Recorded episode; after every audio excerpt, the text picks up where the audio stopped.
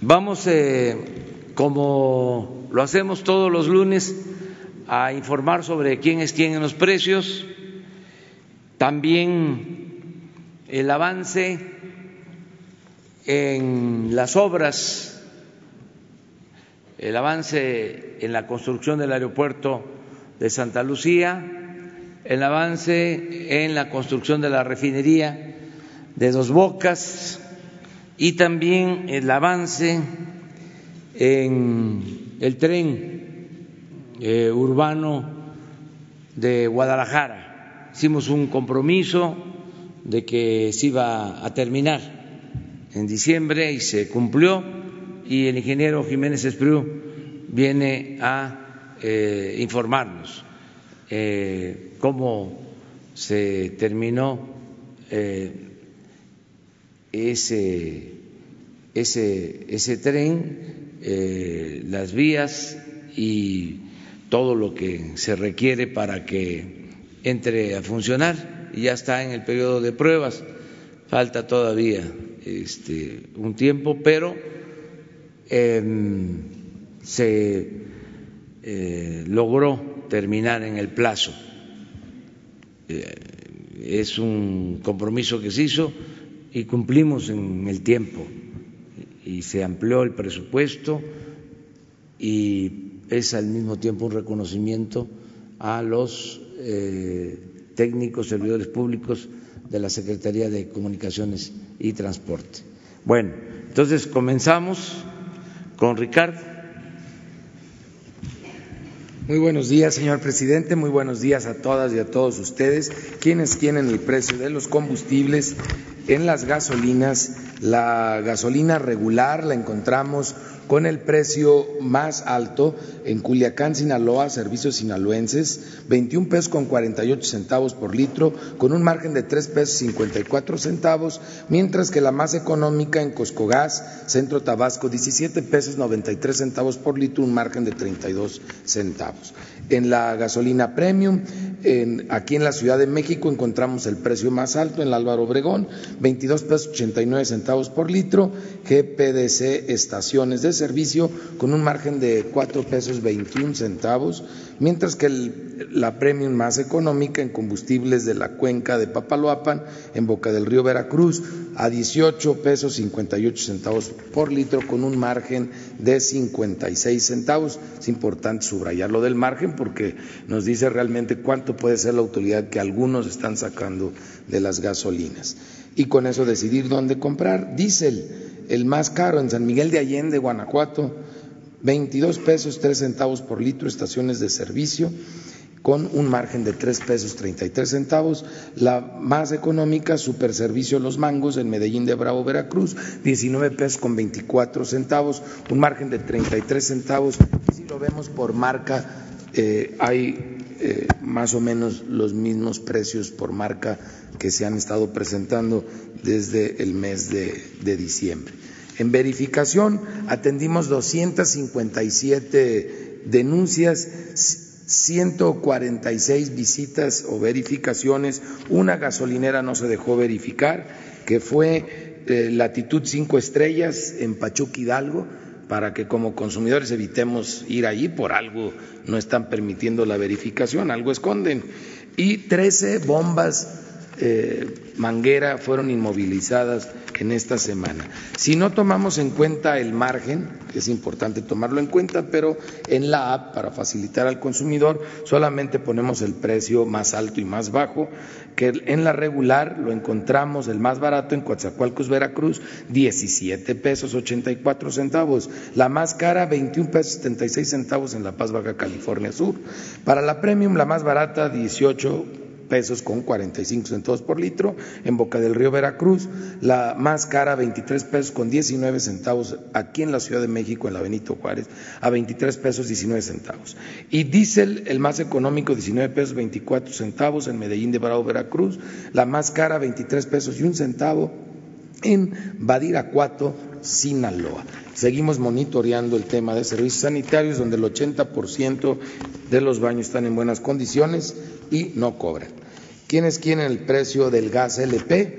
El gas para tanques estacionarios eh, lo tiene el más caro Gas Express Nieto en Lázaro Cárdenas, Michoacán, a 11 pesos 40 centavos por litro, un margen, estos angelitos, de 5 pesos 52 centavos, mientras que lo comparamos con el margen de 2 pesos 6 centavos que tiene Central de Abastos Tehuacán en Santiago Miguatán, Puebla, con un precio al público de 7 pesos 55 centavos por litro y que llevan siendo por muchos meses quienes dan el mejor precio en el país. Ahí se da el ejemplo de que sí se puede.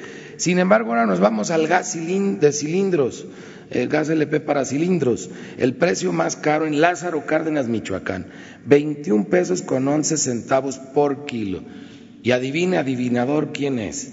Gas Express Nieto que ha estado con los precios más altos ya por bastante tiempo, un margen de 9 pesos 62 centavos por kilo.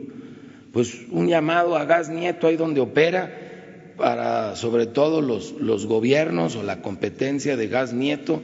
vamos a ayudarles desde Profeco en colaboración con todo el gobierno federal para que se extiendan permisos. Me queda claro que en estas plazas eh, Gas Nieto al no encontrar competencia pues le encaja el diente porque en otros lugares sí pueden dar buenos precios. ¿Por qué ahí no lo pueden, por qué ahí no lo pueden hacer? Y en eso estaremos trabajando para romper esos mini monopolios a nivel de, plazas.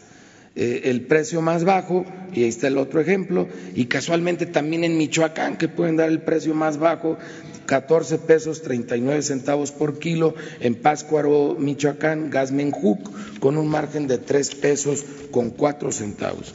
Claramente el ejemplo de que sí se puede hacer.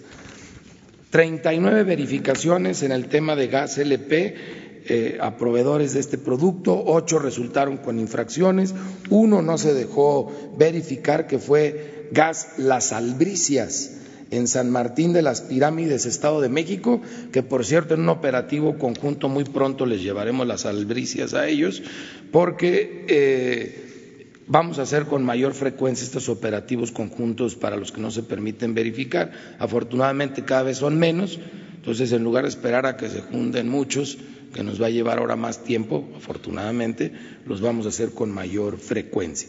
Eh, 220 básculas verificadas, dos fueron inmovilizadas por no estar bien calibradas, seis vehículos inmovilizados de 11 verificados, cero autotanques inmovilizados, los 30 salieron bien de los que verificamos, 19 lotes de cilindro, 2% lo encontramos con problemas que ponen en riesgo al consumidor, afortunadamente un porcentaje bajo.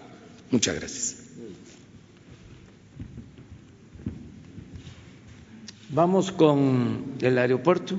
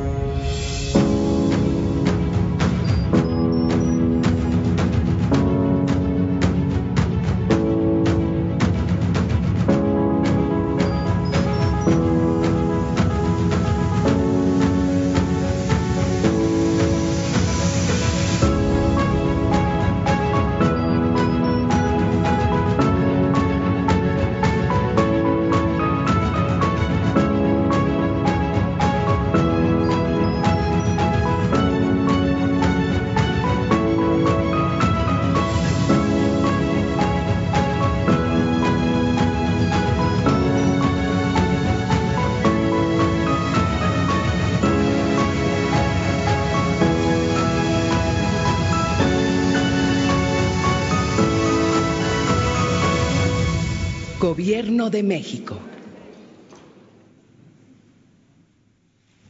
La refinería. Hoy es viernes 17 de enero, nos tocó mal tiempo, pero ni aún así para la obra. Vamos a mostrarles en el video eh, la planta coquizadora, donde ya se hizo el trabajo de ingeniería y eh, el avance de esta semana. Va el video.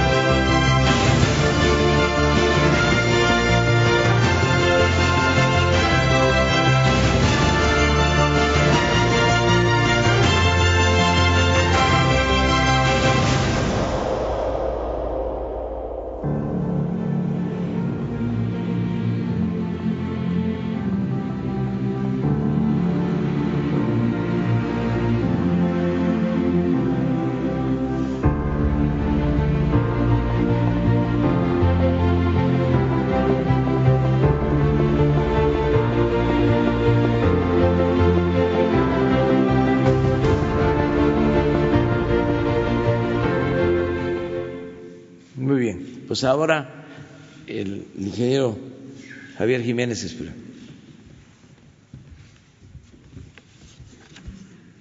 Eh, muy buenos días a todas ustedes. Con su permiso, señor presidente, vamos a informar a ustedes sobre el cumplimiento del compromiso del gobierno federal que hizo el señor presidente de la República de terminar los trabajos de la línea 3 del tren ligero de Guadalajara en diciembre pasado. Esta línea tiene una longitud de 25, de 21.5 kilómetros, tiene 18 estaciones y eh, tiene dos tramos de viaducto de 8 kilómetros aproximadamente cada uno y un tramo de 5.3 kilómetros de túnel, túnel que está abajo del nivel freático. El proyecto de esta línea número 3 se inició en 2014 y se planteaba su conclusión en 2017. Se inició con un presupuesto original de 18.8 mil millones de pesos, que se subió inmediatamente después de los primeros contratos a 20 millones de pesos. Sin embargo, por los retrasos de la obra y por diferentes dificultades de falta de proyecto de detalle, el costo final de la obra es de 31.500 millones de pesos. De estos, eh, 4.500 millones fueron eh, asignados a la Secretaría de Comunicaciones y Transportes para terminación el año pasado. O sea, la parte de esta administración que le tocó eh, finalizar este, eh, este proyecto fue de 4.500 millones de pesos que autorizó específicamente el señor presidente de la República. Eh, terminamos las obras civiles al 100% y estamos ahora en un periodo en donde se llevan a cabo dos actividades. Las eh, pruebas eh, de, todo el sistema y de los trenes, las pruebas sin carga, y al mismo tiempo la transferencia del sistema al gobierno de Jalisco en vista de que la operación se, estará a cargo de CITEUR, que es el organismo que maneja el tren ligero de Guadalajara. Y esto requiere un proceso importante, ya que la línea 3 es una línea de última generación, ustedes lo verán ahora, es la línea más amplia, eh, aumenta en un 85% más o menos la longitud total del sistema del tren ligero de Guadalajara eh, toma, eh, va, de, Zapopan, pasa por Guadalajara y termina en Tlaquepaque. Es una muy importante y tiene dos puntos de cruce con las líneas 1 y 2 para darle una circulación eh, importante a la gente. Esto beneficiará, podrá manejar 223 mil pasajeros al día. Pero hoy ya está en pruebas en vacío y ustedes van a ver en este momento un breve video que en forma acelerada demuestra que ya las pruebas se están haciendo a todo lo largo de eh, la línea, para que tengan ustedes eh, la constancia de que las obras civiles se terminaron como fue el compromiso del señor presidente.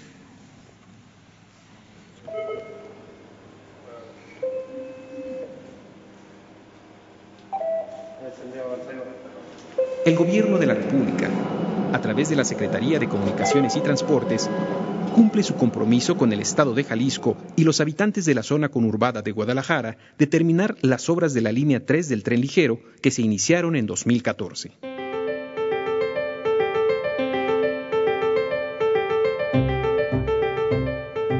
La línea 3, que conectará a los municipios de Zapopan, Guadalajara y Tlaquepaque, y casi duplicará la longitud actual del sistema de trenes eléctricos de Guadalajara, está ya en el proceso de pruebas en vacío que finalizarán en marzo próximo. Tiene 18 estaciones, dos terminales y 16 intermedias. Cuenta con 18 trenes de tres vagones de 700 pasajeros cada uno y podrá transportar a 233 mil pasajeros diariamente el recorrido total de la línea se desarrollará en 33 minutos. En la construcción de la línea 3 se utilizaron las últimas tecnologías en transporte de pasajeros por ferrocarril para ofrecer un transporte rápido, moderno, seguro y ordenado. Beneficiará a más de 5 millones de habitantes en la zona conurbada. El avance de la obra al 31 de diciembre fue de 99.33%, lo que permitió dar inicio a las pruebas operativas y al proceso de entrega-recepción. Ha recibido una inversión total del gobierno federal de 31 mil millones de pesos. En 2019, el gobierno federal apoyó al gobierno de Jalisco con 376 millones de pesos adicionales para el sistema de recaudo y obras de urbanización en los entornos de las estaciones. El 6 de enero de 2020, la línea 3 inició la fase de pruebas y el proceso de entrega-recepción proceso que se estima tendrá una duración de tres meses, lo que permitirá completar los detalles de la obra civil y atender cualquier situación que se detecte en el periodo de prueba. Se estima que la operación comercial a cargo de Citeur del gobierno de Jalisco podrá iniciar el próximo mes de abril. El gobierno de la República cumple su compromiso en beneficio del pueblo de México. Gobierno de México. Bueno, pues así iniciamos la semana eh, y abrimos para preguntas. Gas.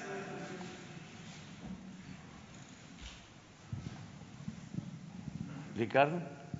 Bueno, este, tiene que ver con el gas y la gasolina, presidente. Eh, hace Daniel Blancas de Crónica, hace algunos días usted nos refería esta contradicción que existe entre lo que se están robando de gas y el número de tomas clandestinas. Eh, mi pregunta eh, inicial sería si ya se tiene perfectamente definido por qué esta incongruencia en las estadísticas. Y le pregunto esto porque eh, este mismo fenómeno se está, repitiendo en las tomas clandestinas de gasolina. Parece contradictorio porque uno de los esfuerzos principales de este gobierno durante este año pues ha sido la lucha contra el huachicol. De hecho, pues ya nos ha referido usted el descenso que ha habido de 80 mil barriles a 4 mil, 5 mil, 6 mil barriles. Eh, consulté los datos de Pemex, presidente, eh, las tomas clandestinas de gasolina pasaron de 2018 a 2019 de 12 mil a 13 mil, un aumento del 8%. En Hidalgo, que sabemos que es un estado que en los últimos años eh, pues había, había, repuntado y de hecho sigue, usted lo ha referido, sigue siendo el primer lugar en tomas clandestinas, y donde se ha abocado la lucha del gobierno para los talleres, para las pláticas con las familias, eh, todos este, eh, estos programas sociales, las tomas clandestinas en Hidalgo pasaron de 2018 a 2019 de 2.000 a 4.000, es decir, se duplicaron. ¿Cuál es la explicación que tiene el gobierno federal sobre esta contradicción de una disminución en eh, el robo de los combustibles del gas y de la gasolina en este caso y el aumento desmesurado de las tomas clandestinas? Sí, este, lo tenemos eh, demostrado, eh, comprobado en el caso del gas, no así en lo que tiene que ver con eh, el robo de gasolinas. Eh, sin embargo, vamos a verlo. Vamos a. Sí, sí. Yo quiero que se presente aquí esa información, ver qué está sucediendo en el caso del número de tomas clandestinas de eh, gasolinas y lo del gas, los dos datos. Y sí, en el caso del gas eh, se incrementó el número de tomas, sin embargo, no el volumen de gas extraído, robado. Se maneja una hipótesis, no está eh, demostrado, por eso es eh, hipótesis, de que están queriendo que no tengamos gas en Pemex, la competencia, que este, pongan obstáculos. Pemex es la empresa que distribuye gasolinas, gas y desde luego vende también de petróleo crudo, materia prima. Y en todos los casos hay competidores. Entonces estamos analizando el fenómeno. Vamos a pedirle al director de Pemex, si les parece, la semana próxima, que nos dé un informe sobre esto. También sobre el robo eh, de petróleo crudo para la exportación, porque sucede lo mismo. Eh, se roban equipos, bombas que aparentemente cuestan muy poco en el mercado mm, formal y en el mercado negro. Estamos hablando de bombas que pueden costar en el mercado negro cinco mil, seis mil pesos y van en lanchas a las plataformas y se roban esas bombas que paran la producción, eh, que eh, detienen eh, la extracción de crudo. Entonces, ¿con qué propósito? Todo esto lo estamos este, atendiendo y yo prefiero que se trate aquí con todos los datos. ¿Usted no conocía este repunte en tomas clandestinas a nivel nacional y en Hidalgo, presidente? Sí, sí, en Hidalgo incluso lo acabamos de dar a conocer. Pero digamos en tomas clandestinas, porque sabemos que en robo de combustible, pues lo En general no, en el caso de gasolinas. Este. Eh, sí en el caso del gas. ¿Pudiera estar pasando lo mismo, sabotaje también, presidente, o cuál es la explicación que se le da? Puede ser, porque sí hay competencia.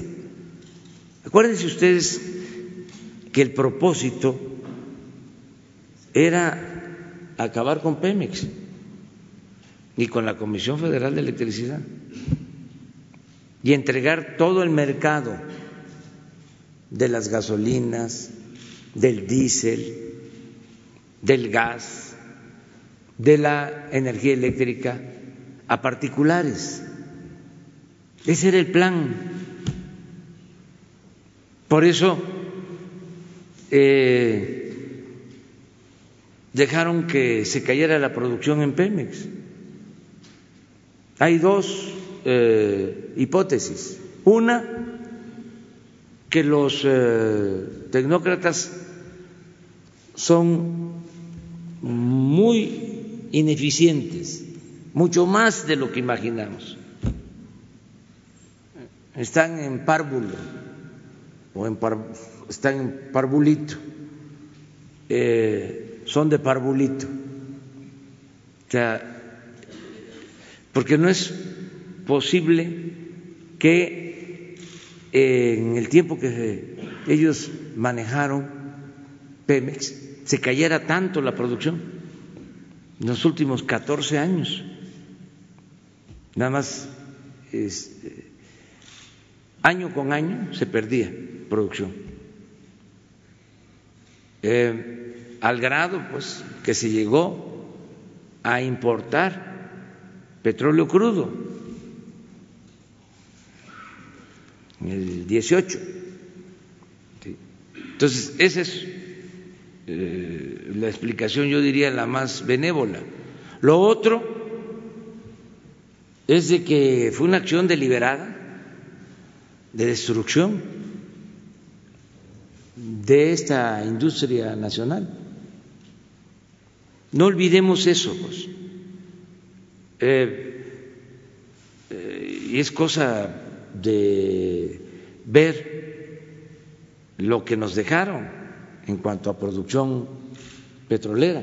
A ver si no tenemos la última eh, lámina, el último reporte de producción de petróleo. Eh, mientras indagan sobre esto, eh, y lo mismo sucedió con la distribución. Dieron concesiones al por mayor para que empresas particulares distribuyeran gasolinas, diésel. Lo cierto es que así como los particulares no invirtieron y no perforaron pozos y no hay resultados eh, de la llamada reforma energética, eh, no ha aumentado la producción de petróleo de las empresas particulares. Muchas ni invirtieron siquiera, se quedaron nada más con los contratos, 110 contratos de exploración y eh, producción de petróleo. Pero lo mismo en el caso de las concesiones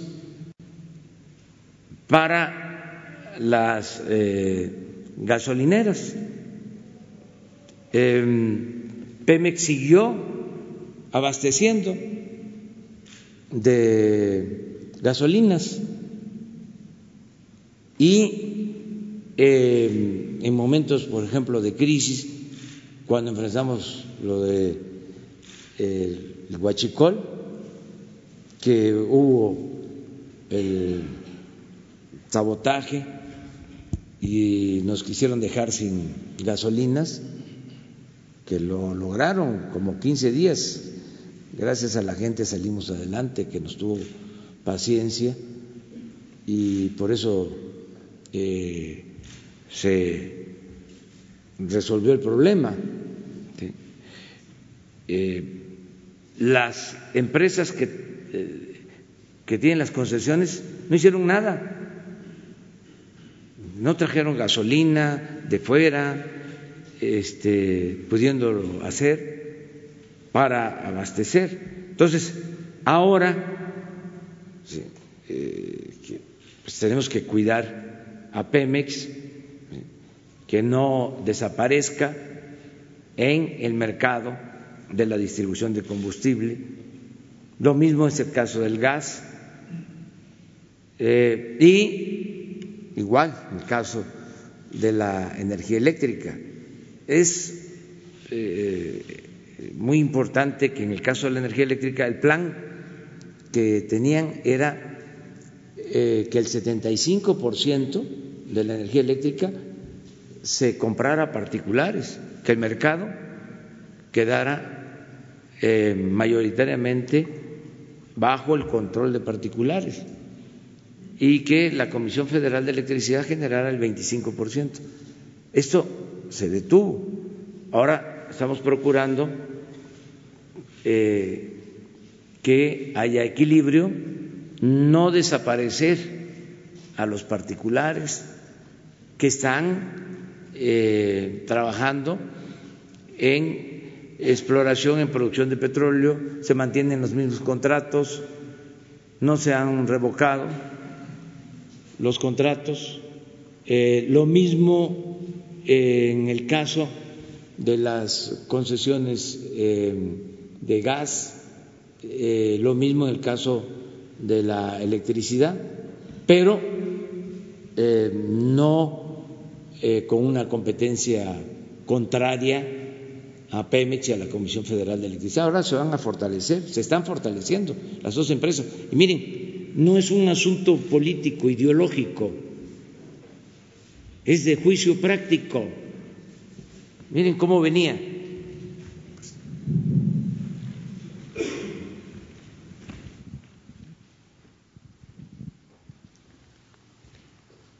Esta es la producción de, de crudo, barriles diarios.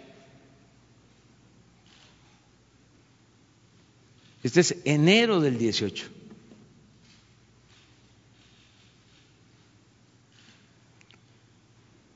Un millón novecientos cuarenta mil barriles aproximadamente, diarios. Miren,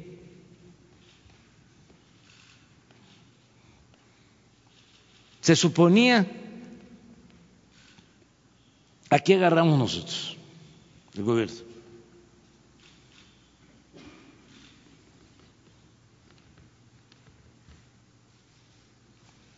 un millón setecientos veinte barriles. Nada más aquí se cayeron doscientos mil en un año. Se suponía con la reforma energética de que íbamos a estar en este año con tres millones de barriles. Así engañaron a la gente. ¿Cuál fue el resultado? Bueno, se cayó la producción, aumentó el precio de las gasolinas. Lo mismo en el caso de la energía eléctrica. Se privatizó y en vez de que mantuvieran estable el precio de la luz o que bajara, lo aumentaron. Entonces, por eso digo, no es un asunto político, no es un asunto ideológico, es juicio práctico, sentido común. ¿Cómo íbamos a seguir con la misma política de despojo, de saqueo, contraria al interés nacional? Bueno, ¿qué logramos por primera vez en 14 años? Porque esto viene cayendo desde el 2004, año con año. 2004 se logró la producción más alta tres millones cuatrocientos mil barriles. Tres millones cuatrocientos mil barriles 2004. Estamos hablando de enero de 2018, un millón novecientos cuarenta mil. Catorce años, así. Hasta que estabilizamos. Por primera vez no se cae la producción el año pasado. Y ya empezamos a levantar.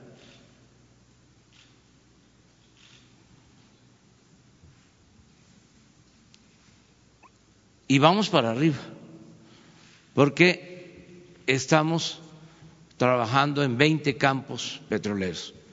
Entonces, sí hay Em, eh, competencia, pero tampoco podemos eh, culparlos a los competidores de estos actos. Necesitamos ver de qué se trata. pero no nos vamos a dejar, eso sí. La segunda pregunta, presidente, también está relacionada con, con el tema. Eh, es un caso en el que quizás le hayan platicado, eh, un caso interesante en, el, en, la Comisión Reguladora de Energía, que aunque es un órgano autónomo, pues sabemos que eh, el Gobierno federal está atento, digamos, a cómo está funcionando la Comisión Reguladora de Energía. En 2018, presidente, se contrató en poco menos de 40 millones de pesos una plataforma que se llamó Sistema de Registro de las Transacciones Comerciales de Gas Licuado de Petróleo, Ciretrac. Seguramente Ricardo conoce esta plataforma. Fue, fue pagado, es una plataforma millonaria que se compró a la empresa Plan Media M, no, Plan Media Mex SADCB. Y esta plataforma, presidente, tenía la intención de que todos los gaseros, todos los empresarios de gas registraran sus, transacciones para que no eh, hubiera evasión fiscal, para que no hubiera sobreprecios. Esta plataforma eh, tenía que, eh, aunque fue comprada en el gobierno, en la parte final del gobierno anterior, eh, se, tenía como plan que ya este 2019 pues comenzara a funcionar para los efectos que le estoy comentando, ¿no? Para que no hubiera evasión fiscal y que los precios eh, que nos refiere Ricardo pues estuvieran controlados.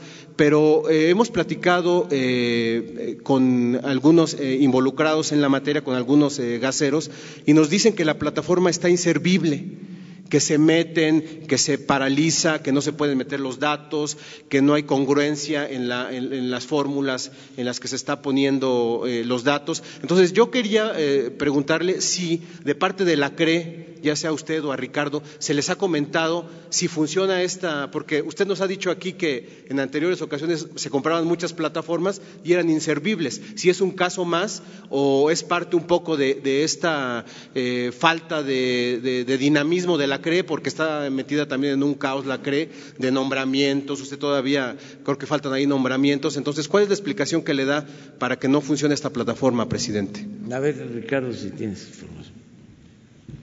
La, CREA afortunadamente está empezando a entrar ya a un periodo de normalización en sus operaciones.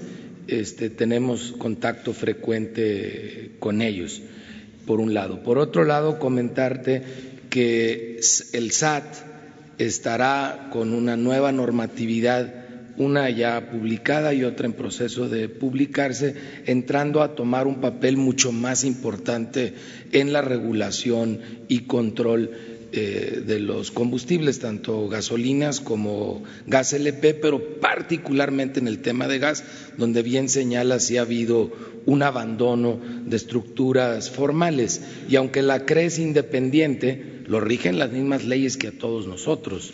Entonces, si en este caso la CRE sabe que lo defraudaron con ese proveedor, pues tiene todas las instancias y obligaciones legales para señalar ese proveedor porque efectivamente el sistema no funciona. Pero no va a ser sustituido con un duplicado de ese sistema, sino con el nuevo sistema que lo estará encabezando la propia Secretaría de, Hacienda. ¿Y en qué consistirá ese programa del SAT, este Ricardo?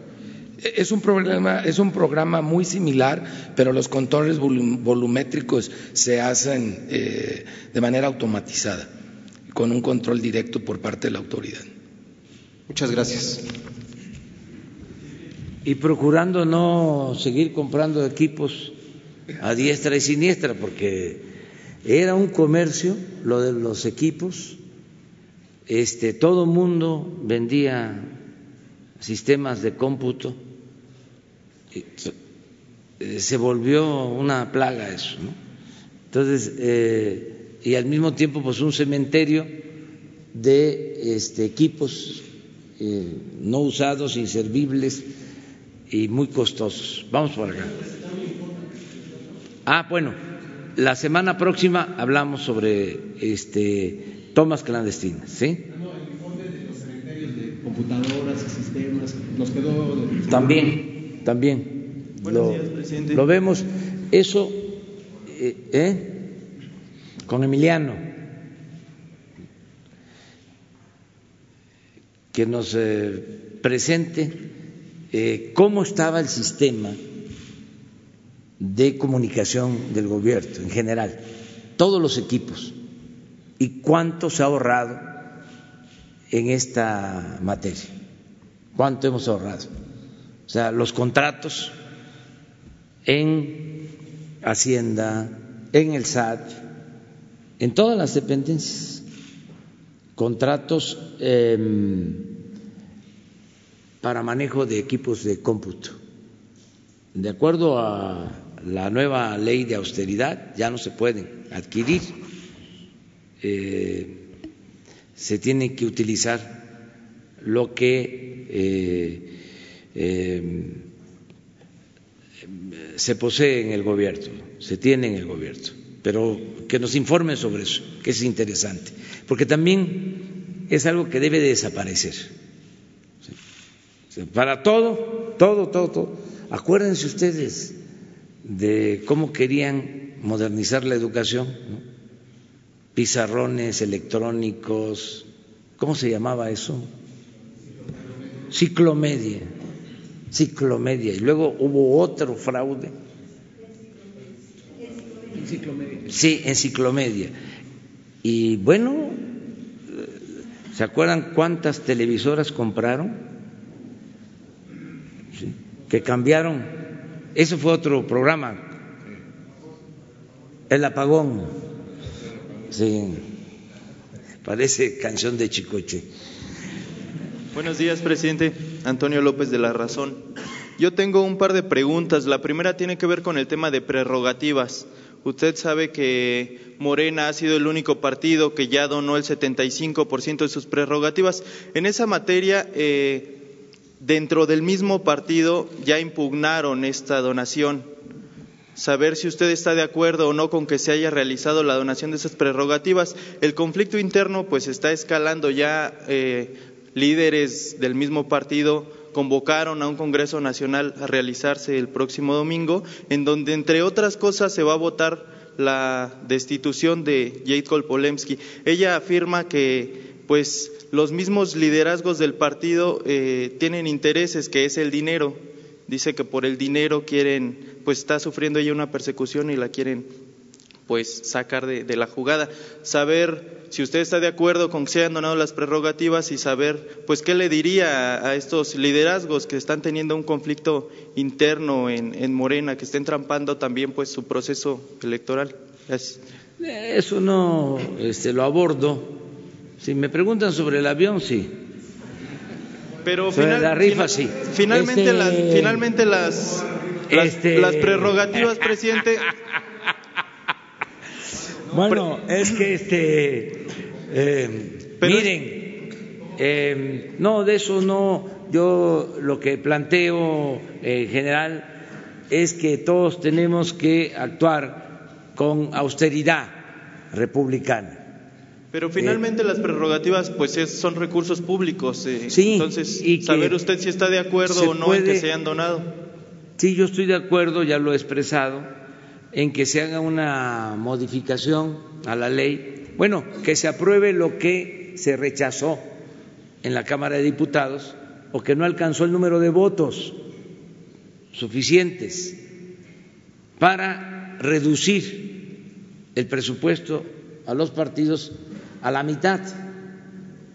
Yo estoy a favor de esa eh, iniciativa que está en la Cámara de Diputados ahora eh, puede volverse a plantear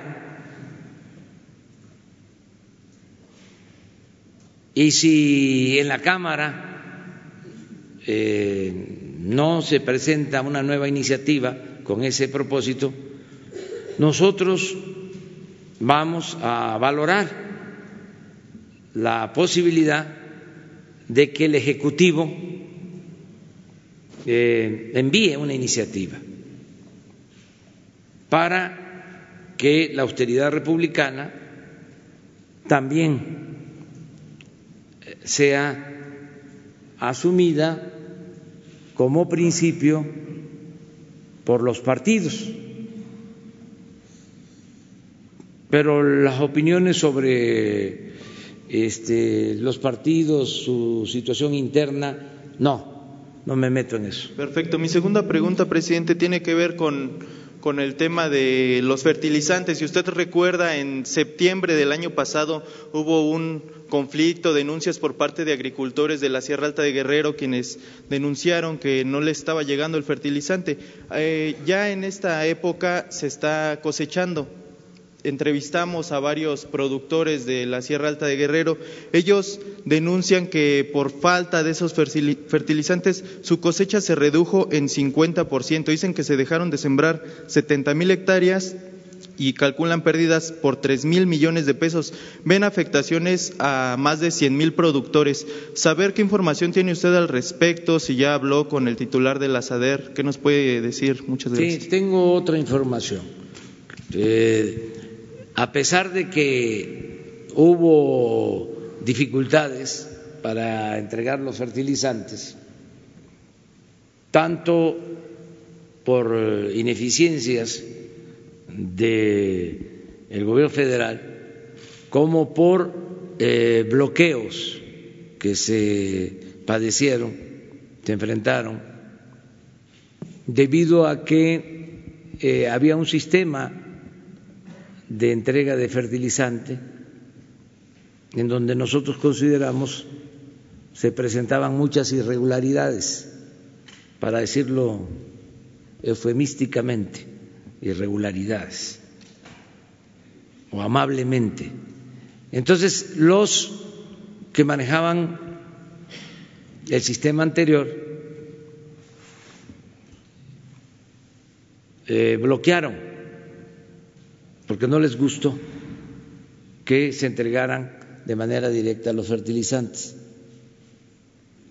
Sin embargo, como en efecto se entregaron fertilizantes de manera directa, yo tengo la información que voy a constatar a partir de tu pregunta de que aumentó la producción. Aún eh, no entregando todos los fertilizantes. Me dolió mucho que en la zona donde hubo más bloqueo, esa es la zona más pobre de Guerrero, en otras regiones se entregó hasta el 100% y donde se entregó menos fue en la montaña de Guerrero que es la zona más necesitada. Pero ahí se expresaron más los eh, opositores a este plan. Fui para allá, ya me reuní en Tlapa con los eh, campesinos, con las autoridades y hicimos el compromiso de que este año tiene que funcionar muy bien, al 100%. Y también aprovecho para comentarles que ya va a hacerse cargo de la producción de fertilizante la planta de eh, Coatzacoalcos, de pajaritos. Vamos a iniciar la eh, elaboración de fertilizantes en esas plantas que se compraron que tienen una historia de corrupción, pero que teníamos que tomar una decisión si las vendíamos o las este, terminábamos de rehabilitar para operarlas y producir el fertilizante. Ya tomamos la decisión de que van a eh, funcionar las plantas y van a producir el fertilizante que necesitamos para Guerrero para Puebla, para Tlaxcala y en una segunda etapa para productores de frijol de Zacatecas y Durango. Pero ya vamos a iniciar. Les vamos a informar eh, sobre este plan para eh, entregar el fertilizante a los campesinos como ellos eh, le llaman el abono para la tierra. Vamos a buscar también que sea un fertilizante que no afecte el suelo, eh, lo más orgánico que se puede. Sobre el avión, a ver, sí, porque este, mire, vamos a seguir aclarando, vamos a seguir aclarando, vamos a repasar, porque los conservadores están este, molestísimos, este, inquietos. Dicen que son ocurrencias. Nosotros no este, actuamos de esa manera, no es un gobierno de ocurrencia, es eh, resolver un problema, reparar un daño, si hasta deberían de estar agradecidos porque eh, causaron un grave daño y nosotros estamos buscando una solución, una salida. ¿Quién nos mandó a comprar ese avión? ¿En qué cabeza cabe comprar un avión lujosísimo? No puede haber gobierno rico con pueblo pobre. Solo una mentalidad faraónica lleva a esa actitud, esa conducta. Imagínense un avión de 25 metros de de ancho por 70 de largo para 280 pasajeros, que se arregló para 80 pasajeros, salas de junta, restaurante, recámara, con baño, regadera, gran lujo además financiado. Si no resolvemos esto, el costo del avión iba a, terminar en siete, ocho mil millones de pesos. Entonces, se molestan, pero ¿quién los manda? ¿Qué estamos haciendo? Eh, pues eh, buscando reparar el daño, que se recupere eh, dinero que es del pueblo de México. Primero, repito, que se venda si hay una empresa, un comprador, que les comentaba que habían dos compradores y uno eh, la semana pasada, cuando hablamos del avión, por eso es bueno el tema, que ya lo íbamos a regresar, mandó una carta, primero, asegurando que daba 120 millones de dólares. Y le aumentó 5, 125 millones. Eh, el avalúo de la ONU son 130 millones de dólares. O sea que ya, ahí va. Este, ¿mande?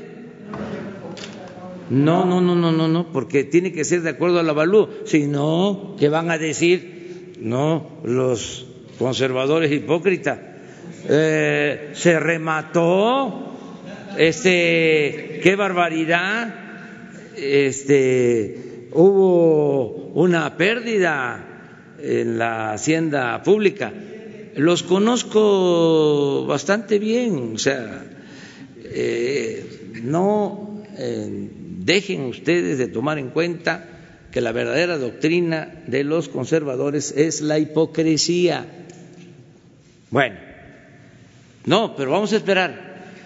Tiene la ONU que autorizarlo y tiene que hacer tiene que hacerse la operación de acuerdo al avalúo.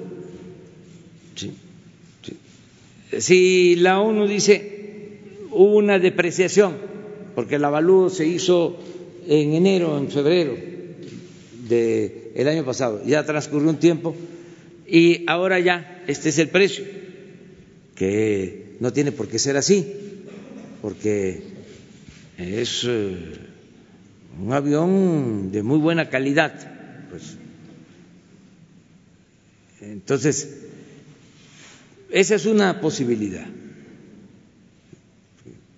La segunda posibilidad es que se venda a una sociedad, se pensó, de 12 accionistas se pensó en empresarios mexicanos que pudieran comprar el avión, em, se les presentó a algunos el plan, son como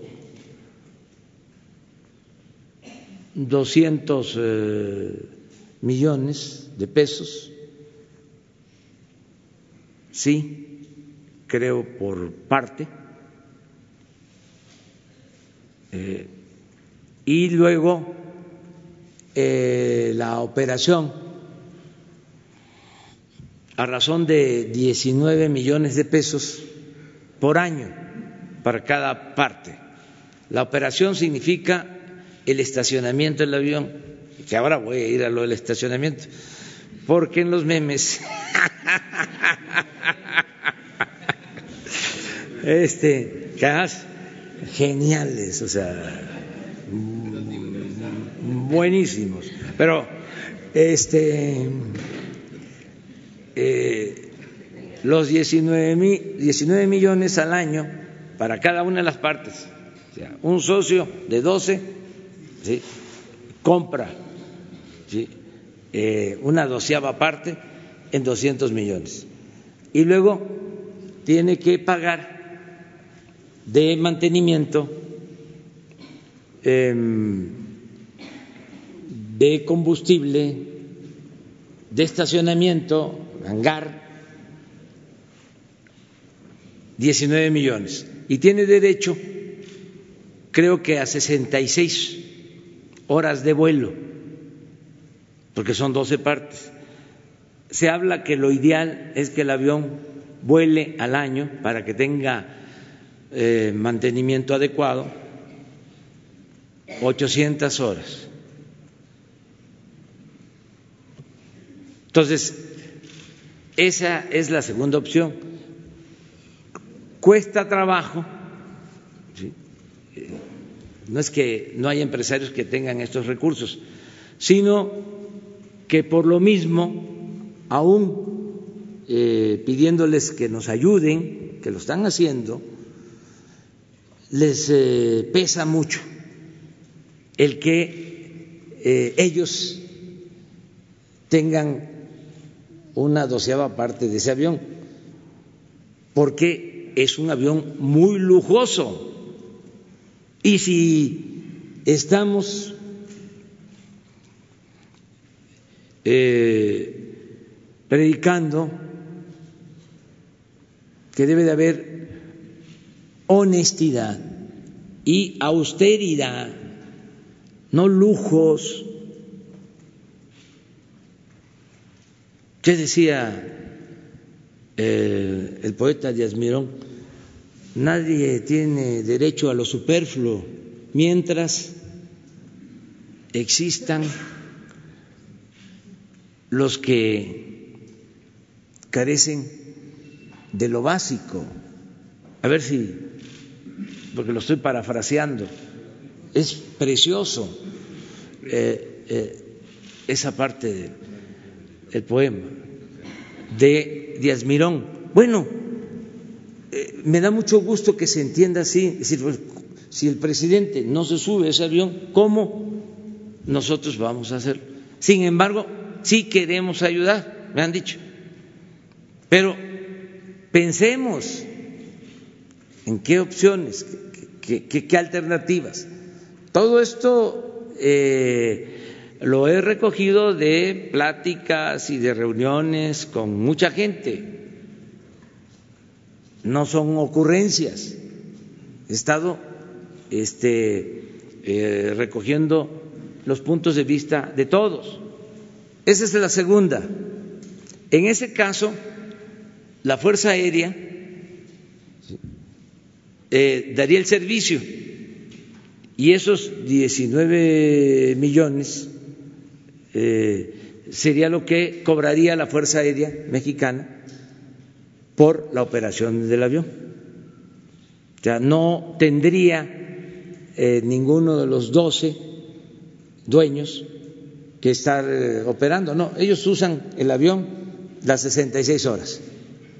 Y hay un calendario y, este, y se ponen de acuerdo. Y la Fuerza Aérea se encarga de eh, la operación, como lo hacen algunas eh, empresas que rentan este, aviones. Eso es lo, lo segundo. Sí, lo tercero, sí, eh, es renta del, del avión. O sea, que la Fuerza Aérea lo tenga, se le entrega a la Fuerza Aérea y eh, que se rente el, avión. Si alguien quiere este, rentarlo, el promedio de renta de un avión eh, así es de, bueno, en lo que se renta un avión que es de las mismas características, el único que hay en el mundo, que está en Asia, es 70 mil dólares la hora. Yo les hablaba que eh, la Fuerza Aérea hicieron un estimado de eh, menos, no sé, en dólares son 19, pero esto, pero esto es, esto es al año, sí, pero no, ya sé, 15 mil dólares, en el caso de que la Fuerza Aérea lo manejara, 15 mil dólares la hora, 70 mil el que está volando que rentan a nivel mundial, 70 mil. Ahí está. Sabedlo, soberanos y vasallos, próceres y mendigos. Nadie tendrá derecho a lo superfluo mientras alguien carezca de lo estricto. Bueno, este, eh, entonces, de 70 mil la, la hora a 15 mil, pero en los 15 mil no está incluido la depreciación del avión. Entonces, subiría, pero eh, la Fuerza Aérea rentaría el avión. Si alguien quiere este, rentarlo para un viaje, eh, lo puede hacer. ¿Pero seguiría la venta? Seguiría la venta, si la, la, venta sigue, si se aparece alguien que de acuerdo eh, al avalúo quiera comprarlo, se vende. Mientras tanto, lo tiene la Fuerza Aérea. Bueno, eh, Cuatro, cuatro. Ya se ofreció al gobierno de Estados Unidos y en esta semana van a eh, respondernos. Aquí, como en el caso de los empresarios, lo que estamos haciendo es el compromiso de que el dinero se va a utilizar para la compra de equipos médicos destinados a los hospitales públicos. Ya mandamos la lista de los equipos, ambulancias, equipos de rayos X, tomógrafos, mastógrafos, todo lo que requieren los hospitales. Se ve el avión y vienen estos equipos o dan los recursos para la adquisición de estos equipos con eh, el compromiso nuestro de que ellos eh, puedan eh, cerciorarse a qué clínica va cada equipo, con toda la transparencia. Ese es el punto cuatro. Y el punto cinco, punto cinco es la rifa. A ver, ¿por qué la rifa? Porque sería una oportunidad para eh, un mexicano, un trabajador, eh, un agente del pueblo, porque podrían adquirir un billete, un cachito de 500 pesos. A ver, 500 pesos. Eh, estamos hablando de 6 millones de números. Con esto se obtendrían tres mil millones de pesos. El avión vale alrededor de dos mil quinientos los 130 millones de dólares, pues no es para presumir, pero ahora el peso está fortachón. Este, y son como 2.500 millones de pesos aproximadamente. Y los otros 500 serían para dejarle al que eh, se beneficie, el que se saque la rifa, el que gane, este, dos o tres años de servicio garantizado. Hablábamos de mm, si son 12 partes, son 19. Eh, en general, la operación del, del avión son 200 millones este, al año, más o menos este, se les dejaría eh, con un compromiso de que la Fuerza Aérea le daría el servicio, eh, o sea, su avión más dos años mínimo de eh, servicio. Ah, ¿en dónde? ¿En dónde va a estar el avión? Pues miren, va a estar en el aeropuerto de la Ciudad de México en el aeropuerto de Toluca, en el aeropuerto de Santa Lucía. ¿Por qué? Porque pues, los tres aeropuertos este, son públicos y eh, eh, con la Fuerza Aérea podría eh, garantizarse dónde dejar el avión, que eso es lo que a la gente más le llamó la atención. Entonces, la Fuerza Aérea se lo administra, eh, lo renta, si quiere es su empresa, su negocio, recibe su renta, quiere venderlo, lo puede vender. La única cosa es que no lo eh, remate o eh, venda a un precio menor, eso quedaría establecido que siempre el avión eh, se tiene que vender a precio de avalúo. Eso se quedaría establecido. Yo no sé eh, de dónde este, salió eh, tanta preocupación por eso. Es sencillo. Así las empresas podrían comprar boletos para entregar esos boletos como estímulo a sus trabajadores, sindicatos, eh, desde luego se venden en la lotería,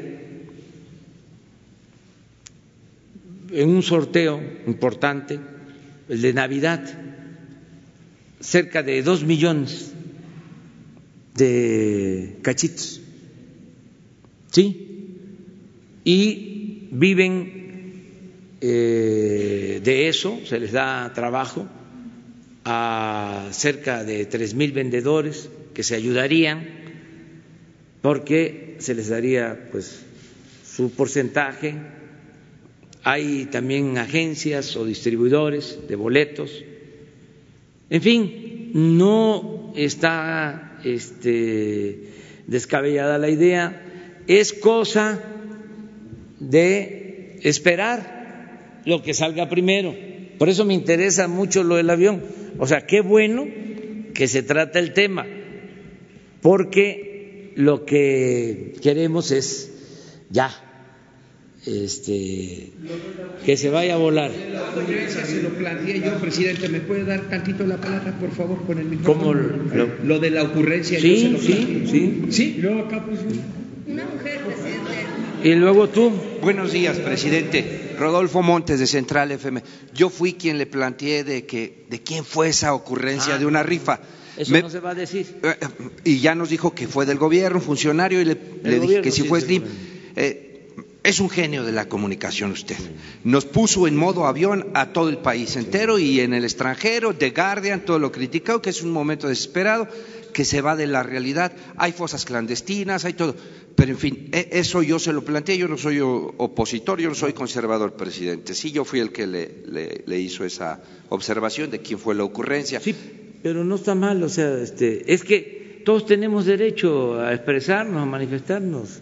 Bien. Yo Entonces- no me enojo, la verdad, este, ah, disfruto de algunas cosas. Bien, quiero pasar a un tema muy, muy delicado, presidente, que tiene que ver con un programa que usted comenzó con su gobierno de sacar de la cárcel a quienes usted. Bueno, pero a ver, De del avión, todavía. pero el avión, El terminamos avión. el avión y ya, Sí. ahorita te- tú- Sí. yo te contesto esa pregunta. Sí, ¿De lo del avión. ¿Alguien más del avión? Al- uno a uno más el avión. No, no, no, acá, acá, acá. Pásale acá. Y regreso contigo. Y ya, ya, ya, ya, el avión ya. Ya, A ver, eh, presidente, ya buenos chole días. con el avión. Ya chole, Hans Salazar, ZMG Noticias. Eh, pregunta por lo del avión. Eh, ¿Qué tiempo usted determinaría que lo que más ha soltado el- la reacción de usted, de- del anuncio de usted es la rifa? ¿Cuánto tiempo usted tendría para definir si la quinta opción, que es esta, se llevaría a cabo? Es decir, un mes, mes y medio. ¿Cuánto, cuánto sería el límite para decir si se va a hacer la rifa? ¿Van a hacer estos mecanismos? ¿Cuándo llega el avión, presidente, eh, a, a México? Y, e incluso ya hay cumbia del avión, ya hay Sí, ya la una serie de. Entonces serían No está mal. Está- que no estaría bien, eh, mal. Incluso ya está, estaba leyendo que hay alguien que quiere hacer hasta un cortometraje al respecto. Sí. O- Bueno, eh, serían mis preguntas eh, Sí. con respecto a lo del avión. Gracias. Este, los que van a hacer el cortometraje o los que quieran hacer una novela, este, porque da para eso, este, por el surrealismo, este, nada más que tomen en cuenta que esta historia no comienza ahora que estamos vendiendo el avión.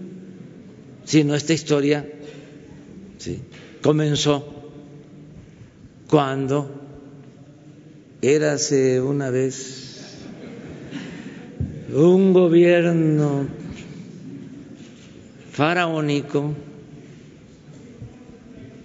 en, en que sus eh, monarcas se trasladaban en aviones de lujo. Así tiene que empezar. Y uno de ellos, por agraciar a otro, a su sucesor en el trono, decidió dejarle de regalo el mejor avión que había en ese entonces en el mundo, que no lo tenía ni Obama. bueno, pero... Eh, eh, sí, presidente. Puede, funciona. No, mire, a fin de mes yo les informo. Eh, 30 de enero. El 15 estamos resolviendo, porque eh, el avión va a regresar, o sea, ya puede venir, pero lo que queremos es que se terminen eh, todos los procesos de mantenimiento, que les, llaman de certificación, para que venga ya este, completamente en disponibilidad de volar. Ya puede venir, puede desde luego volar, pero lo que queremos es que venga ya certificado. Entonces, eh, tenemos que resolver a más tardar el 15 de febrero por una u otra opción. 15 de febrero. ¿Por qué? Porque si es la opción eh, de la rifa, necesitamos un poco de tiempo y escoger la fecha en que se va a llevar a cabo. O sea, eh, tener tiempo para la este, preparación, la distribución de boletos, la organización, eh, difusión no va a faltar mucho porque aquí vamos a estar hablando sobre eso, vamos a estar este, llamando a que todo el mundo coopere, ayude, porque también es reparar un daño, es que todos nos ayuden, este, eh, que entre todos resolvamos, gobernemos. Entonces, eh, a finales de enero yo les informo y a más tardar el 15 de febrero, si no hay eh, resuelta eh, opciones, ya les decimos, esto es lo que consideramos y nos vamos por, por ahí. Sí, eso sí, sí quiero, sí quiero que vayan. Cuando eh, esté aquí el avión, quiero que vayan y vamos a invitar también, vamos a invitar a la gente, así como lo de los pinos. Que vaya la gente, porque para que nunca, jamás vuelvan a cometerse esas atrocidades. No queremos un México corrupto y pervertido por funcionarios insensatos, irresponsables. Nunca más. Entonces esto va a ayudar mucho. A ver quién se va a atrever en el futuro hacer lo que hicieron los que compraron el avión. A ver, ¿quién se va a atrever a hacer? Abierto, nada más que vamos a ordenar porque si no se nos va a desgastar ahí. Este ordenado. ¿sí? Ustedes los primeros. No vayan a pensar que es chayote, o sea, no, no, no, no, no, no, no.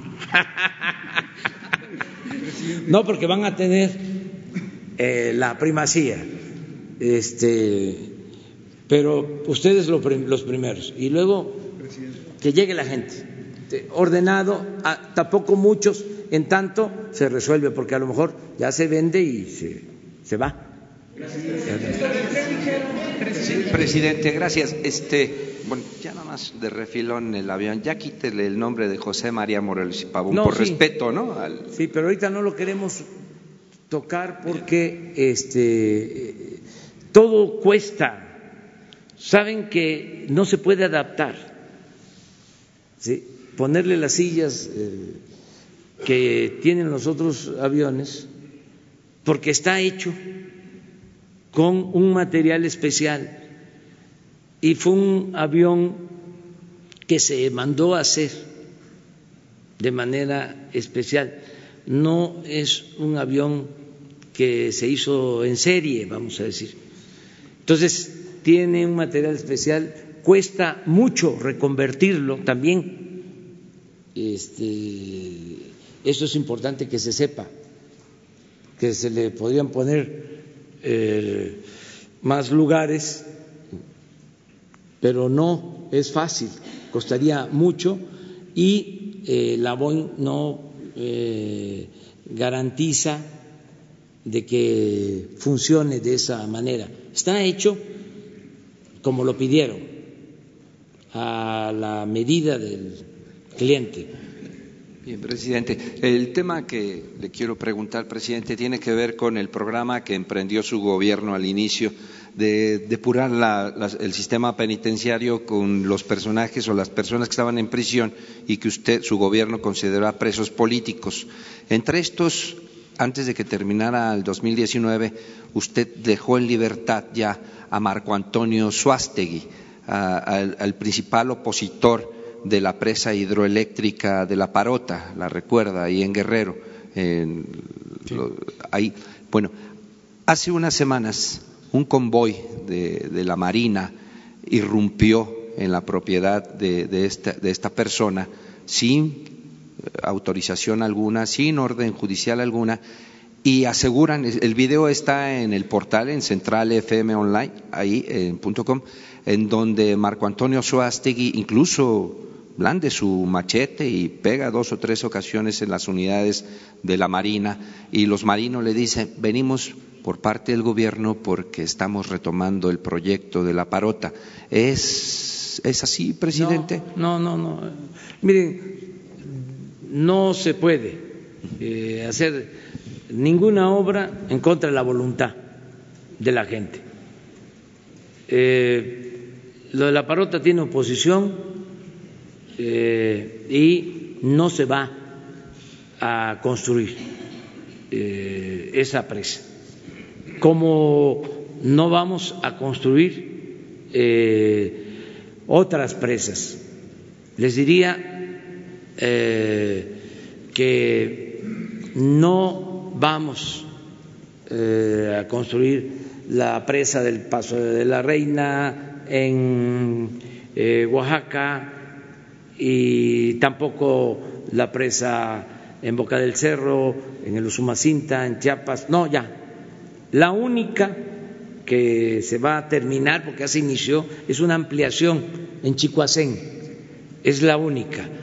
¿Y eh, por qué, además?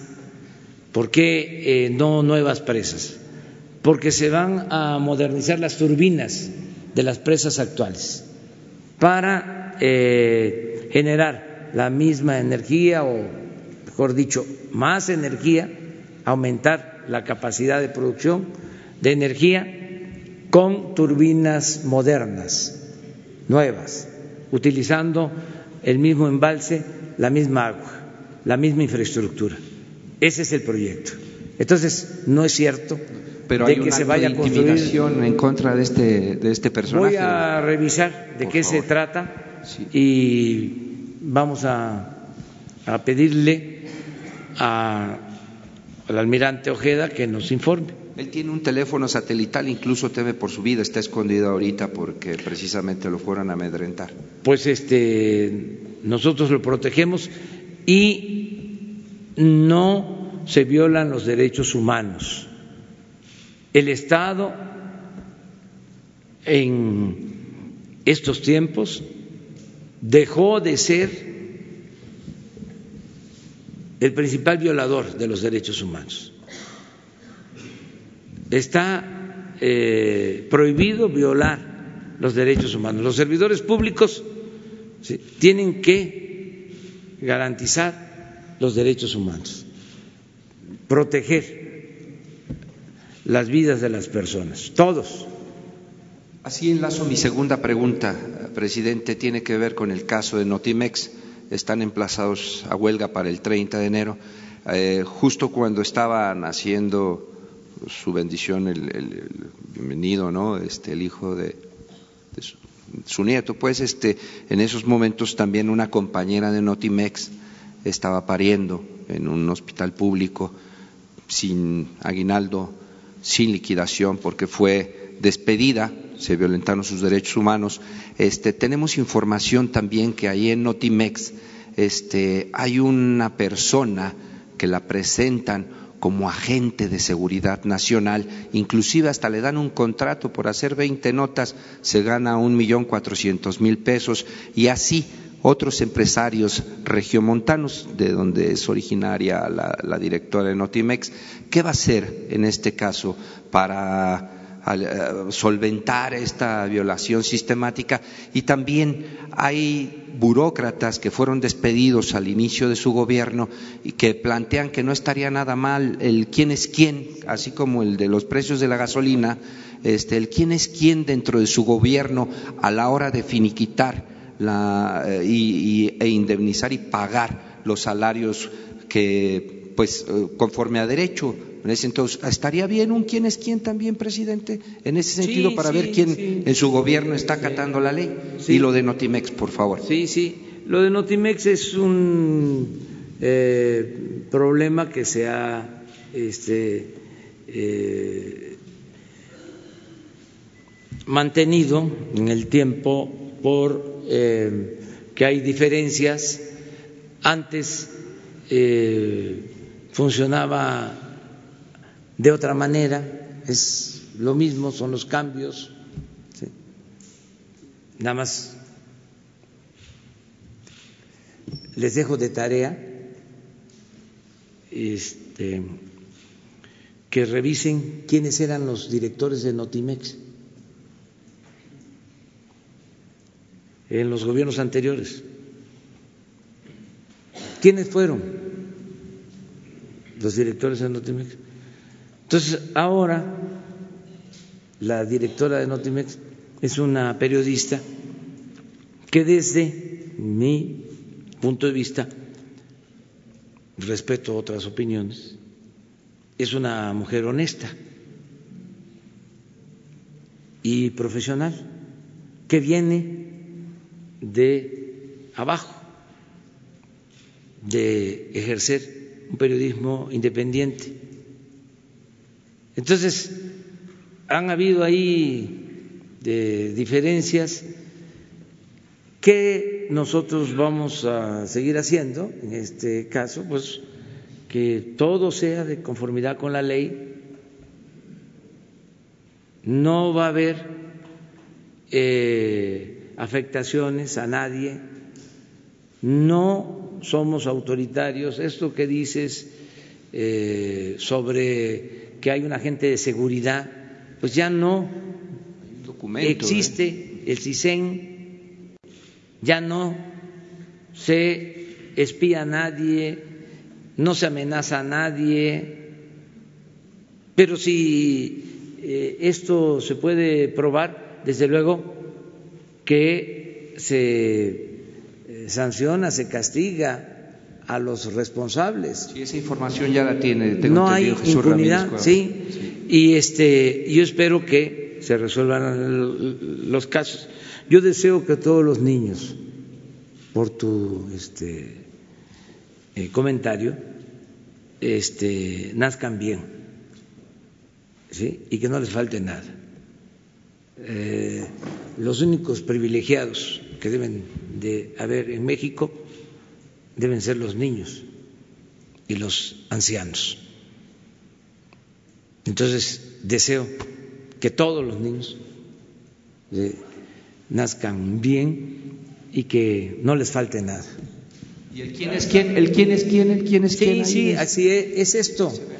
Es esto, la libertad que tienen ustedes de preguntar todo y el derecho, eh, o mejor dicho, el deber nuestro de eh, informarles sobre todo esto. Mm, eh, si este, no hay arreglo, lo primero tiene que ser el diálogo. Hablando se entienden las partes. Que haya diálogo. No hay diálogo o no hay acuerdo a ejercer los derechos que se tienen, que nos otorga la Constitución, en este caso, este, la ley del trabajo, la ley laboral, y no pasa nada. Este, que la autoridad eh, correspondiente o que tiene que atender este asunto eh, resuelva eh, vivimos en un país en donde estamos haciendo valer el Estado de Derecho. Ya no es como antes. No es que yo, a ver, el presidente, la secretaria de Gobernación, el secretario de Comunicaciones, que con todo respeto se dedicaban al oficio de la manipulación, de la censura, de la amenaza. Así era antes. Entonces, ni modo que Jesús, la licenciada Olga o el presidente de instrucciones para que se afecte a trabajadores, se les eh, violen sus derechos. No, no somos iguales, no somos lo mismo. Y se garantizan las libertades, pero también, eh, si ustedes aquí, o no todos, pero algunos, tienen diferencias y las exponen adelante, tienen toda la libertad. Nada más que eso no va a significar que con esa presión vamos a cometer una injusticia quitando a un servidor público, porque ya tampoco es como antes en eso, de que no había quien aguantara una campaña en contra de un medio de comunicación. Ah, no me atiendes. Este, y todavía hay algunos que andan en eso. Ahí te va. A ver si vas a aguantar. Un mes, dos meses, seis meses, ¿sí? Eh, primeras planas. O la principal en los programas de radio o eh, un reportaje en la telera en contra, a ver si vas a aguantar, a ver si no te vamos este, a aflojar. No, eso ya también pasó a la historia. Es el que tenga la razón, si hay una injusticia, pues desde luego, sea quien sea, un servidor público, quien sea, un líder sindical. Sí, pero todas se tienen que resolver y los jueces tienen que actuar no solo con apego a derecho, sino eh, impartiendo justicia. Entonces, no va a haber problema en ese sentido. Terminamos con ella. Porque ya es la hora del desayuno. Buen día, secretario. Eh, secretario. Presidente, perdón, estaba pensando en el secretario. Dalila Escobar, eh, corresponsal de Tiempo.tv Coahuila. Eh, la semana pasada eh, se pospuso la entrega del paquete de reformas en materia de justicia. Quisiera preguntarle cuál es la razón, pero también, bueno, se había dicho que era porque no había consenso y que, bueno, esto lo habían advertido en el, en el Senado, en el senadores, bueno, el, Ricardo Monreal. Preguntarle cuál es la razón por la que se pospusieron, no hubo consenso ¿Qué hay de lo que se menciona de, las intervenciones a comunicaciones en delitos fiscales y electorales? ¿Qué hay de la obtención de pruebas de manera ilegal? Esa es la primera pregunta. No, todavía no este, tenemos nosotros información sobre eso. Voy a que me este, actualicen sobre estas reformas, pero no estamos nosotros este, interviniendo para limitar ninguna reforma o la posibilidad de la aprobación de una reforma en lo eh, judicial, si a eso te refieres. No, la iniciativa que nos importa ahora que se apruebe es la de elevar a rango constitucional el derecho a la pensión de los adultos mayores, a discapacitados y el derecho de los estudiantes a la obtención, a recibir una beca. Eso es lo que más nos importa. ¿No es urgente la que tiene que ver en materia de justicia? Sí, porque eh, este, se tienen que llevar a cabo eh, algunas leyes o se tienen que aprobar algunas leyes reglamentarias, ¿sí? pero ya nosotros estamos este, al corriente, vamos a decir, no tenemos nada este, pendiente. Porque se decía que preocupaba el hecho de que eh, pues se iba a permitir, de acuerdo con estas propuestas, intervenciones eh, telefónicas para eh, delitos electorales y fiscales y tenía también algo que ver con la cuestión de obtención de pruebas de manera ilegal. ¿Cuál es la postura del Ejecutivo? No, no, no, no, no, no creo eso. No, no, no, no se va a retroceder en nada. O sea, es libertad y democracia eh, real, auténtica. Nada, nada. Eh, se inventan muchas cosas también.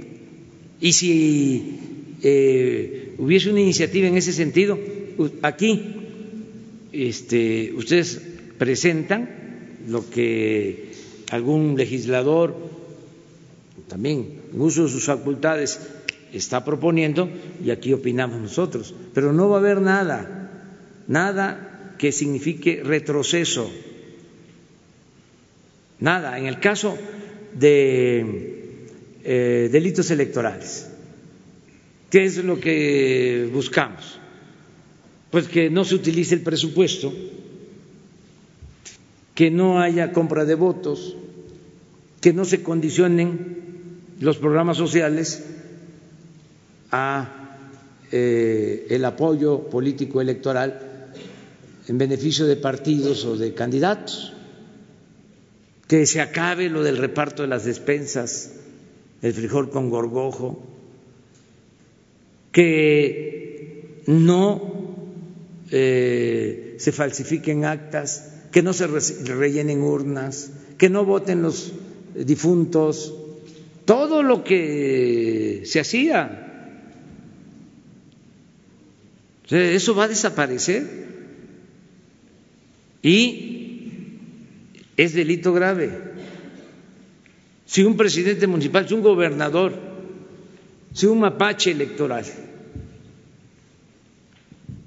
comete un delito que signifique afectar la voluntad de los ciudadanos, va a la cárcel sin derecho a fianza me canso ganso. Entonces, eh, no va a haber eh, ninguna ley reglamentaria que aminore o que permita eh, evadir un castigo cuando se trata de un acto antidemocrático. Así de claro, de sencillo. Se acabó eh, el fraude electoral. Se acaba el fraude, así como se acaba la corrupción, se termina el fraude electoral. Esa es la transformación. Si no, no serviría de nada estar aquí. Sería más de lo mismo.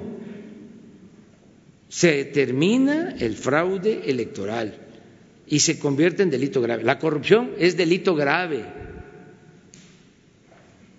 Entonces, esos son los cambios. Hay resistencias y hay quienes este, están ahí eh, resistiendo, regateando, ¿no? Pero no van a lograr un propósito. Estuve el fin de semana en Oaxaca, recorriendo los pueblos. La gente está participando. El pueblo quiere los cambios y está decidido a apoyar para que llevemos a cabo la transformación de México en segundo lugar, preguntarle, el eh, próximo 23 de enero se va a llevar a cabo una caravana que va a salir de Cuernavaca, Morelos, para llegar aquí a Palacio Nacional. Van a pasar por los antimonumentos eh, representativos pues, de esta lucha de activistas que convocan Javier Sicilia y e integrantes de la familia e integrantes de la familia Levarón. Van a venir a tocar la puerta de Palacio Nacional y ellos lo que están pidiendo es que usted los reciba aquí en Palacio. dicen que no es que estén en contra de su gobierno ni que lo quieran sentar en el banquillo de los acusados. De hecho, la convocatoria es a la población para que salgan y sea una forma de enfrentar a, los delincuentes, de decirles que no van a ser, la población no va a ser amedrentada. ¿Los va a recibir? Eh, ¿Van a entrar a Palacio Nacional? Pueden entrar al Palacio Nacional, van a ser recibidos, pero no los voy a recibir yo. Los va a recibir el Gabinete de Seguridad para no hacer un show un espectáculo. No me gusta ese manejo propagandístico. Entonces, los va a recibir el Gabinete de Seguridad y se les va a dar toda la atención, se les va a respetar en todo, van a contar con todo el acompañamiento para que no sean molestados, eh, están ejerciendo sus libertades. Nada más que tenerlos allí conmigo, pues este, tengo que cuidar la investidura presidencial, como decía don Adolfo Ruiz Cortines. Eh, no soy yo, es la investidura. Entonces, eh, si de repente se altera a alguien, este, eh, hay un exabrupto, eh, es el presidente de México, es una institución, es el que representa a todos los mexicanos. Y tengo que cuidar esa investidura.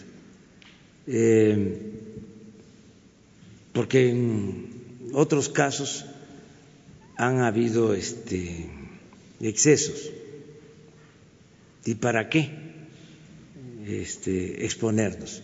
Eso no significa que yo eh, reciba eh, el informe que me dé el Gabinete de Seguridad y todos los días estoy atendiendo eh, este problema que tanto preocupa a la gente, todos los días.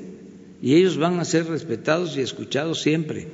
Nada más que un acto así pues este, se presta ¿no? a que eh, pueda haber una imprudencia, una falta de respeto.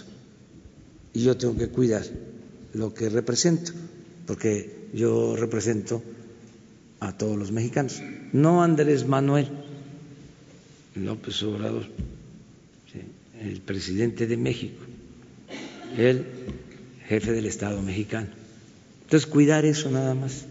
Pero sí, eh, van a tener eh, toda nuestra atención. El secretario de Seguridad Pública, el secretario de la Defensa, el secretario de Marina, la secretaria de Gobernación, ahí van a estar esperando. Están las puertas abiertas. para que una comisión, y también que no vayan a pasar todos, porque este, sí están abiertas las puertas, pero este, tiene que haber orden. La democracia es orden, es orden democrático. Y la política, entre otras muchas cosas, se creó para poner orden en el caos. Entonces, este, vamos a cumplir de esa manera. Y aprovechando que está aquí el secretario de Comunicaciones y Transportes, yo quisiera preguntarle qué opina usted respecto de la rifa del avión presidencial. Lo veíamos opinando la semana pasada. Cuéntenos, por favor. A ver, con eso terminamos.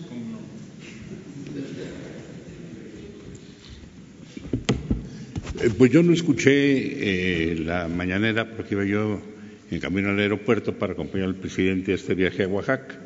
Cuando llegué a Oaxaca me preguntaron, ¿qué opina usted de la rifa del avión presidencial? Y yo, que no conocía el tema, les dije, no, no es rifa, es una subasta, que era la información que yo tenía hasta el momento. Me dijo, no, que es el presidente dijo que hay diferentes opciones y una es esta. Ah, no lo había habido, pero bueno, pues sí, creo que hay otras opciones. Ahora, si me pregunta usted cuál es lo que yo ya le dije al señor presidente, que compro dos boletos. Pero había dicho que no era factible. Mañana.